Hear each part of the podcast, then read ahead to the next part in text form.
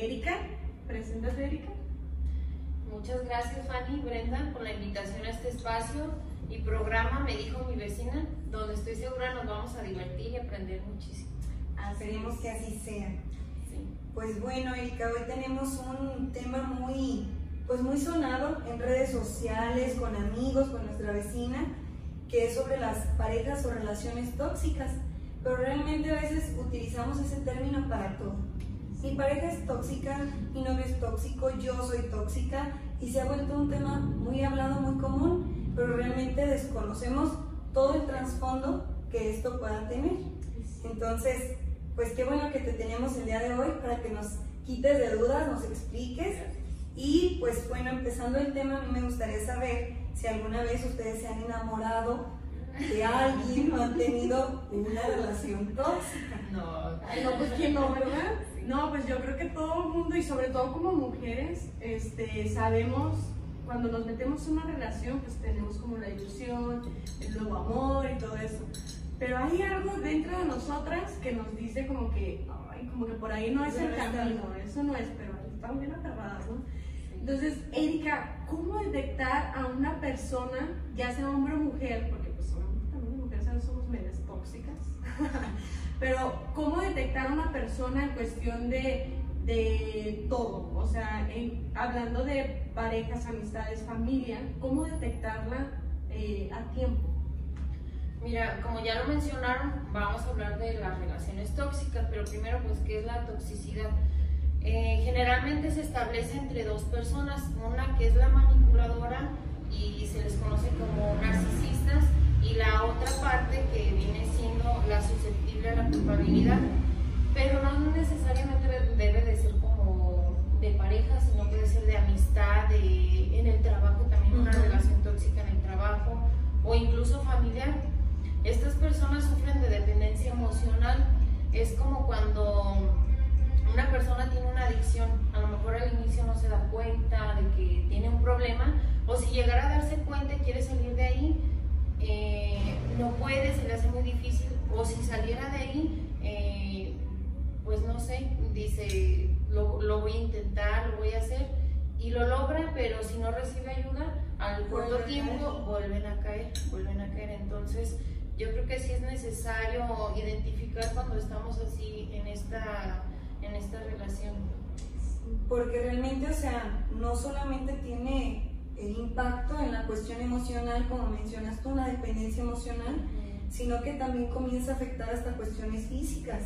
Porque, por ejemplo, a mí me sucede en mi consulta diaria que no llegan diciéndome, oye, ¿sabes qué, doctora? Necesito eh, una consulta porque tengo una pareja tóxica no es realmente por lo que llegan, sino que a veces llegan conmigo por ansiedad, depresión, problemas de gastritis, colitis, cuestiones así que si uno le busca un poquito más, pues obviamente todo es derivado por alguna cuestión emocional, por alguna pareja que les está afectando y Exactamente.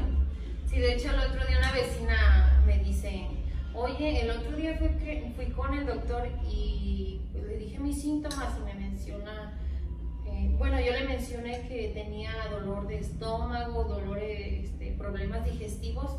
Y a que no ves que me dijo, me dice, no, es que el problema no lo tienes, mm, el problema no lo tienes físicamente, el problema lo tienes en casa y duerme contigo. Y la verdad es que sí, a veces piensan que son problemas eh, físicos y son emocionales. Exactamente. O lo relacionan con la famosa ansiedad, ¿no?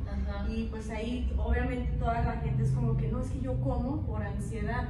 Pero la mayoría de los alimentos que ingiere una persona que está como ya dentro de una burbuja tóxica, por así decirlo, pues son estos famosos chocolates, nieves, galletas, etcétera, que obviamente te elevan la hormona de felicidad, entonces te provocan felicidad un ratito, pero pues ya después como que vuelven a su estado normal y es cuando se dan cuenta de que, pues no, obviamente están dentro de esa burbuja que si no la saben controlar o tratar, obviamente con psicólogos y expertos, que como siempre lo hemos mencionado, que hay que acudir con, con expertos siempre en el tema, pues se vuelve un, ahora sí que una, un vicio, ¿no? Es como un círculo vicioso. Entonces yo creo que hay que descubrir la raíz del problema y pues obviamente este, saberlo expresar, porque incluso a veces un problema puede venir desde años, años, años y años atrás. Fíjate que ahorita que lo mencionas hay personas que dicen, no, es que el amor tiene que durar para toda la vida, pero bueno, no digo que no exista, pero sí, a lo mejor en algunas personas dure para siempre, pero no necesariamente debe de ser así. A veces algunas personas eh, dicen, ¿sabes qué? Yo ya no te quiero, ya se terminó el amor y, y, a lo mejor ahí es donde empieza la parte manipuladora de la otra persona que, que menciona, no, por favor no me dejes, necesito estar contigo. De ahí vienen algunas frases que yo creo que ustedes los han escuchado más de alguna vez, el sin ti no puedo vivir, por favor no me dejes, si cruzas esa puerta no me vuelves a ver. Y a lo mejor esa persona por tal de que en el momento digo, bueno, vamos a volverlo a intentar y lo intentan, pero siguen como en el mismo ciclo, repiten y repiten lo, mismo. Sí, es que como tú ya mencionaste, se ocupan dos tipos de personalidades, por decirlo de algún modo, una manipuladora y una que obviamente es susceptible al, a la manipulación. Y para que tú tomes esa personalidad, obviamente tienes que traer también un trasfondo tú mismo como persona para, no sé, algún problema de pequeño, no sé, tú eres la experta en eso, pero algo que te haga que te dejes manipular o algo que te esté provocando que tú quieras manipular a alguien más, ¿no? Mira, y hay unos puntos muy importantes y yo creo que el primero, bueno, ya lo mencionamos donde decimos ya se terminó el amor o ya no quiero seguir contigo. Hay otro punto en donde creo que es muy importante que decimos la, nuestra autorrealización ya se ve como obstruida cuando la pareja eh, te dice no te pongas eso, no me gusta que te pongas eso, entonces la otra persona, bueno, ya deja de tener las mismas amistades, ya no se relaciona con ellos, ya no se viste como a ella le gustaba, entonces empieza a cambiar de, su forma de ser como era antes por tal de gustarle a, la, a su otra parte, a su pareja. Entonces yo creo que ahí dejas de ser tú mismo, necesitas de, de ver si es lo correcto o no lo correcto. Hay otra parte también que considero otro punto muy importante que es cuando ya hubo un maltrato físico o psicológico, cuando ya te menosprecian, te hacen sentir chiquito, ya hubo insultos, te están manipulando todo el tiempo, yo creo que ahí ya es donde tú debes de estar viendo si, si estás bien en esa, en esa relación o no. Exactamente, sí. Híjole, ¿y cuántas veces no hemos escuchado hasta uno mismo ha pasado por esas cosas, ¿no? Sí. Y a veces yo creo que es muy importante darle un tiempo de relación a relación. O sea, si pasas de una relación que terminó mal y luego inmediatamente entras a otra, pues obviamente traes arrastrando lo de tu otra relación. Entonces ahí se vuelve muy complicado porque no sanaste esa parte pues que te afectó. Y eso pues obviamente también sale en el trabajo, con la familia, o sea, como que todo va involucrado, no necesariamente tiene que ser una relación amorosa para decir que mi pareja es tóxica o mi amigo es tóxico. O sea, hay muchas cosas que se tienen que detectar a tiempo pues para, para descubrir eh, nuestra propia personalidad, lo que queremos dentro de relación, trabajo, en la familia, etc. Creo yo que siempre hay que marcar como límites, ¿no? O sea, límites en todas las cuestiones y pues aprender de una relación fea, una relación tóxica. Es que mira, lamentablemente vivimos en una sociedad que yo creo que desde chiquitos y este, cuándo vas a tener novio, que te están como presionando todo el tiempo, la presión social que está, cuándo vas a tener novio, cuándo te vas a casar, cuándo vas a tener hijos, que por qué no tienes eh, pareja y a veces no necesariamente debes de tener como una pareja que tú digas es mi novio, va a ser mi esposo o ya es mi esposo, sino a lo mejor tú tienes un amigo, un familiar que con él me siento feliz, este, paseamos, tengo con quien salir, con mi familia, sobrinos. No necesitas tener como específicamente una persona como te lo inculca prácticamente la sociedad que dicen ay, el solterón y ya tiene tantos años y, no se, y nomás no se casa. Entonces, hay personas que no lo llegan a hacer y son felices. Ajá, porque también ese tipo de comentarios te orillan a tomar malas decisiones, ¿no? Como dicen eso, lo primero que te caiga, eso agarras porque ya estás como con la presión con la presión de que ching, no he tenido novio, sí es cierto, aquel pues no es tan mal partido, pues va.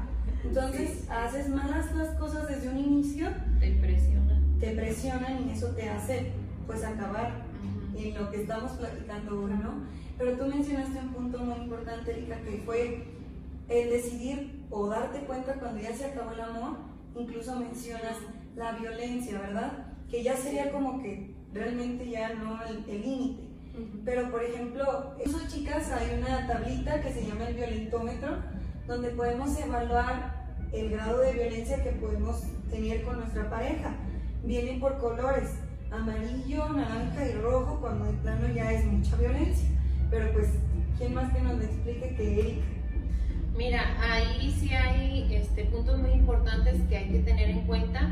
A lo mejor cuando una persona comienza con una palabrita, un insulto, que, que lo pasas por alto porque dices a lo mejor mi pareja está cansado, entonces no pasa nada. Al día siguiente porque llegó tarde del trabajo, le fue mal en el trabajo, entonces se las vas pasando y va aumentando también como ese punto de violencia y no necesariamente también es como nada más lo físico, sino lo emocional. Yo considero, a lo mejor porque soy psicóloga, ¿verdad? Pero considero como que es un poquito todavía grave, un poquito más grave como lo, el maltrato psicológico.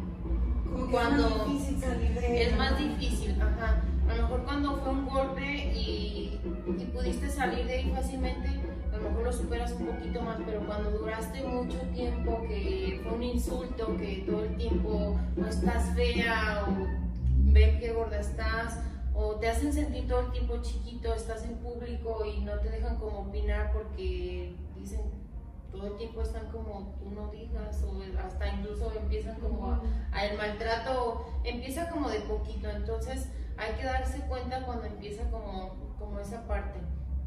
Eh, las personas, como a lo mejor por más romántico, dicen, ay, es que el amor está en el corazón, pero no, de hecho todas las emociones pues las tenemos en, en el cerebro, que son desde la parte sexual, eh, la tristeza, la felicidad. Todos son hormonas. Todos son hormonas, entonces el ser humano está siempre en constante cambio, está evolucionando y a lo mejor decimos, es que esa persona no era así, y por algo que pasó a lo mejor desde su niñez, como lo mencionabas anteriormente, o por algo en ese momento que está viviendo y lo saca con esa persona. Entonces, ¿qué es lo importante ahí? Darnos cuenta, eh, pedir ayuda psicológica, a veces sí puede acudir nada más una, una parte de esa relación de la pareja o incluso pueden acudir los dos cuando quieren como a terapia psicológica, terapia de pareja o si va nada más una persona, yo creo que lo correcto sería como cortar por completo con esa persona que tú digas, eh, bloquearlo de las redes sociales, que no tengas nada de contacto con esa persona. Hay una frase que me gusta mucho en lo personal, que es, es muy doloroso perder a alguien para reencontrarse con uno mismo. Qué bonita frase, la verdad, o sea, si nos ponemos a analizarla, no es fácil, no va a ser un proceso fácil, pero que realmente se necesita por el bien personal, ¿no? Y pues bueno, este tema es muy extenso, tenemos unos pocos minutitos para compartírselos. De todas formas, cualquier duda, cualquier cosita que hizo falta hacer más énfasis, déjennoslo escrito aquí en los comentarios y me gustaría ya que para culminar el tema, Erika nos diera alguna ¿Algún consejo a todas aquellas personas que están pasando por una relación tóxica? Mira, siempre va a haber un ingrediente que a lo mejor te detenga para estar en esa relación, que a veces es como lo económico, eh, la parte donde tú dices las relaciones sexuales, que porque lo disfrutan mucho, que porque salen mucho, que a lo mejor está muy guapo, cosas que tú dices, lo estás justificando para seguir en, en esa relación Incluso considero que la más común son los hijos, que dices, es que, porque ¿cómo me voy a separar? O el que dirán mis hijos. Pero es donde yo me pregunto también, ¿qué es lo que les estamos inculcando a nuestros hijos? De que el día de mañana estén pasando por lo mismo, que aguanten, soporten y todo, aunque se haya terminado el amor. Entonces, considero que independientemente de los motivos, si tú dices, estoy viendo que esto no es sano para mí, eh, es salir de esa relación y en vez de platicárselo al vecino, a la vecina, acudir con profesionales. Yo creo que eso sería lo más recomendable. Pues bueno chicas, espero que se hayan divertido. Erika, muchísimas gracias por esta plática. De verdad yo creo que es una información muy valiosa que les estamos compartiendo a todos ustedes. Recuerden que estamos en todas las plataformas, Facebook, Instagram, YouTube y en la sección de Spotify eh, de podcast. Brenda, muchísimas gracias nuevamente. Y pues el próximo mes vamos a hablar sobre el mes rosa, que es...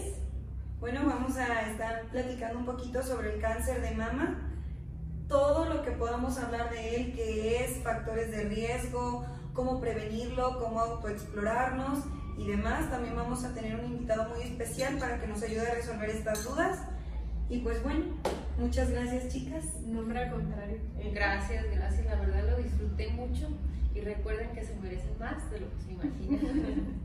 Muchísimas gracias a todos y nos vemos en el próximo capítulo.